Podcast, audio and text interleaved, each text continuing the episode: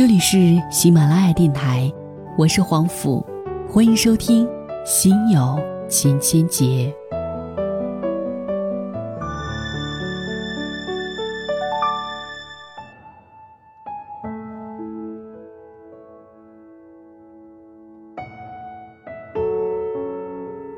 经常有粉丝给我留言说，男朋友总是很忙，怎么办？很简单，举个例子，如果你为了一块糖和好朋友大打出手，你俩的友谊和你的好朋友就值这块糖；如果你为了一顿饭钱和女朋友斤斤计较导致分开，你俩的爱情和你的爱人就值这几百块钱。偶尔忙不介意，说总是忙不忙。就是值不值而已。今天为各位读到的是杨奇涵的一篇文章，他不是忙，只是你不重要。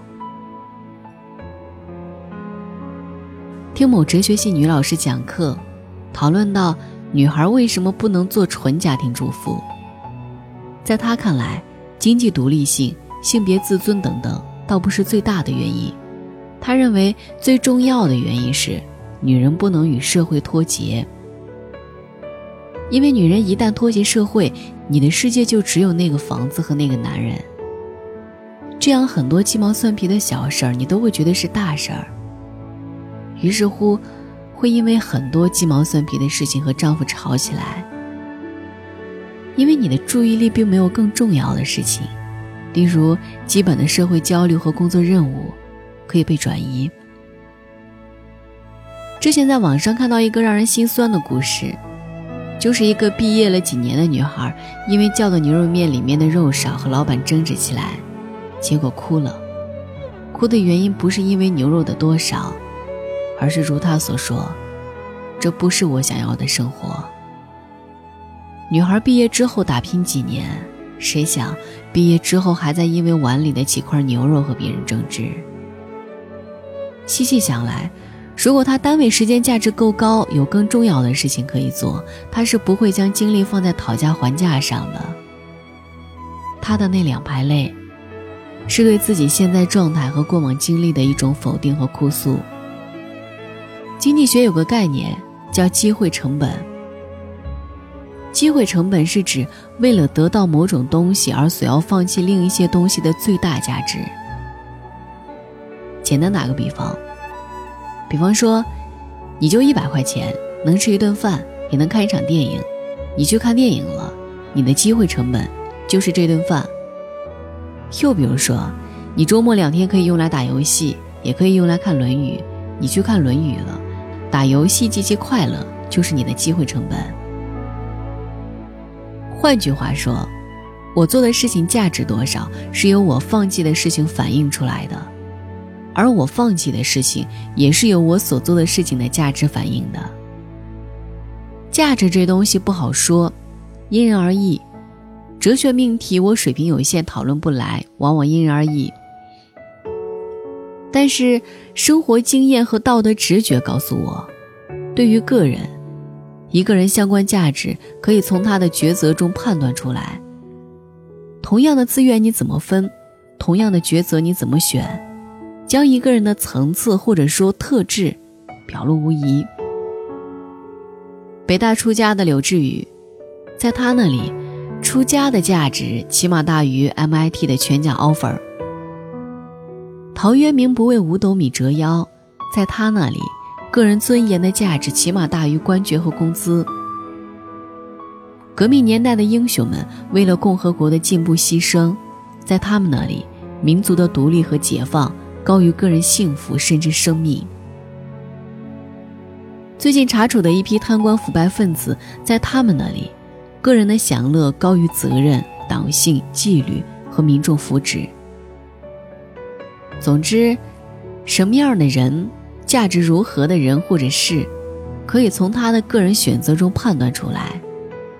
你放弃了做什么而选择了做什么，你的心中孰轻孰重，孰优孰劣？在你实际行动的诠释下，一切的言语都是很苍白无力的。你做了什么，你就是什么，值什么。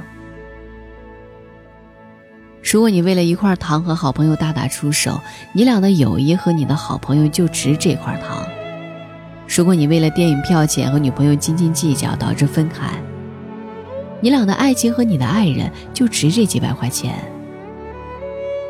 如果你因为一个廉价花瓶碎了，打的孩子再也不敢自由玩耍，你孩子的好奇心也就值这个花瓶。如果你因为几次加班就跟领导、上司大发脾气，吵得不可开交，你的前途也就值这几次加班费。如果你放弃骄傲和任性，也要挽回你亲爱的女朋友，你的女朋友对你来说价值就高于你的自负和倔强。如果你放弃享乐和纵欲，坚持努力和进步，你对成功的追求和渴望的价值。就高于你对纯粹欲望快感刺激的多巴胺。如果你倾家荡产也要救你的患病的亲人，你的亲人对你来说价值就高于你的一切财富。如果你为了理想放弃了 KKR 的高工资而去创业卖糖葫芦，你的理想对你来说就高于雄厚的年薪。每个人的精力分配一定程度上反映着他的层次。如果有人为了吴彦祖还是黄晓明帅和别人争执一个下午，那么与其说明他心胸格局小之类的道德定位，乌宁说他觉得一个下午时间值这点娱乐圈的争论。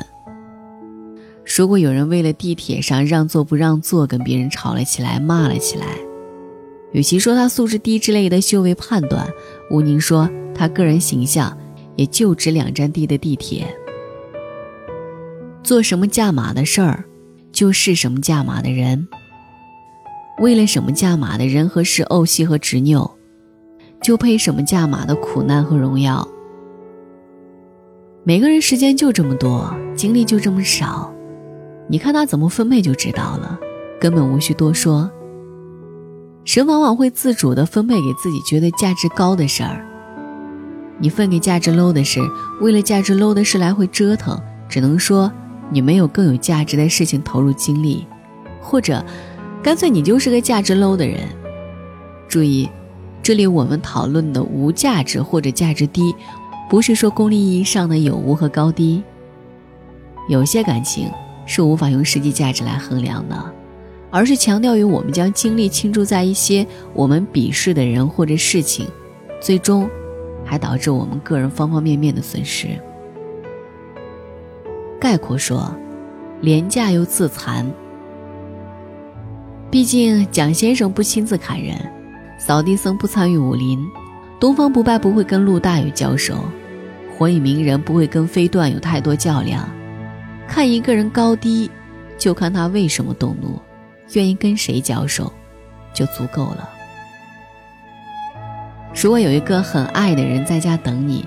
你就觉得没时间晚上去花天酒地，有一大堆重要业务要洽谈的人，也没时间纠结于盒饭肉多食堂菜多，有一系列高层次对手要摆平的人，没工夫理会哪个脑残谁骂他了谁黑他了。马云不可能关心哪个小摊的盒饭又涨价了，霍金也不会关注初中物理教材的错别字。不信咱回忆回忆。微信群里面最活跃的，谁发个东西都积极响应的，是不是个很闲的人？也有可能，他觉得这个微信群是他最重要的事儿。进步，从鄙视自己开始，每天为了伤人伤己又无甚意义的事情争风吃醋，将本可用于提升自己、关爱家人、维护爱情、造福社会的精力。倾注在自己鄙视、朋友厌烦、社会排斥的人或者事物上的自己。任何描述低层次的语言，总有一款适合。我们自己的价值层次决定着我们价值取向，我们的价值取向决定着我们的现实言行，我们的现实言行折射着我们的价值层次。比如，跟贱人吵架。不仅仅让人分不清谁是贱人，更容易让你停留在跟贱人一个层次。为烂事儿操心，不仅仅是对我们的精力的一种浪费，更悲惨，在这一会儿麻痹神经，让我们误认为这就是生活常态，并最终成为常态。这懊恼且耻辱，而且这种终身性的耻辱的遗憾和懊恼，是具有传承性的，因为我们的孩子会继续跟我们憎恶的人的孩子在一个层次折腾，我们的孩子会继续耗费精力和时间熬在我们憎恶的事情上。这是怎样一个令我和我的小伙伴想想就恐怖的事情？如果不抓紧学习和工作，我们无意义又自残的折腾，将子子孙孙无穷匮。为什么好多女生老遇到渣男？如果不想再后悔，我当时怎么会在这种事情和这种男人耗费如此时间和精力？最靠谱的摆脱手段，或许就是。抓紧找一些自己认为有价值的事情去做。学生不去网上吵架，而是去考证、去刷成绩、去实习、去请教老师。职员不跟同事怄气，而是去读书、去陪家人、去健身、去拓展业务，诸如此类。与其跟一帮自己想想都恶心的人或事吵来吵去，折腾来折腾去，还不如通过努力。来让那些恶心的人和事没有资格和机会出现在自己的世界。晚安。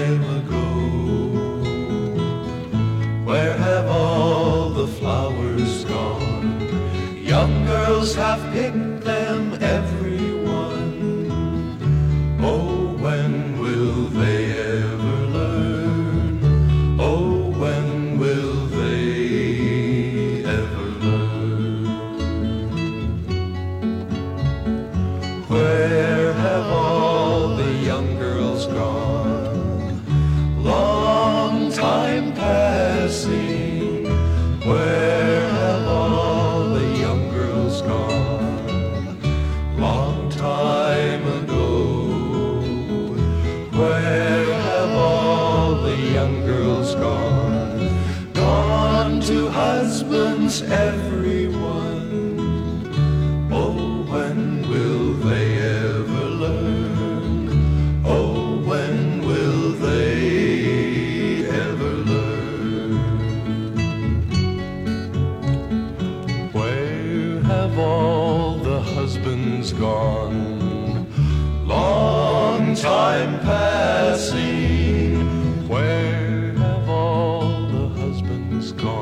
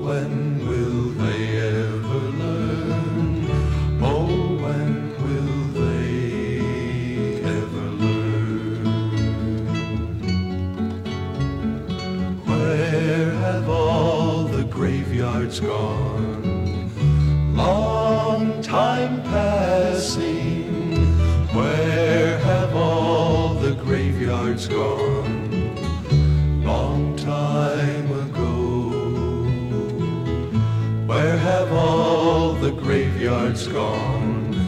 Gone to flowers, everyone.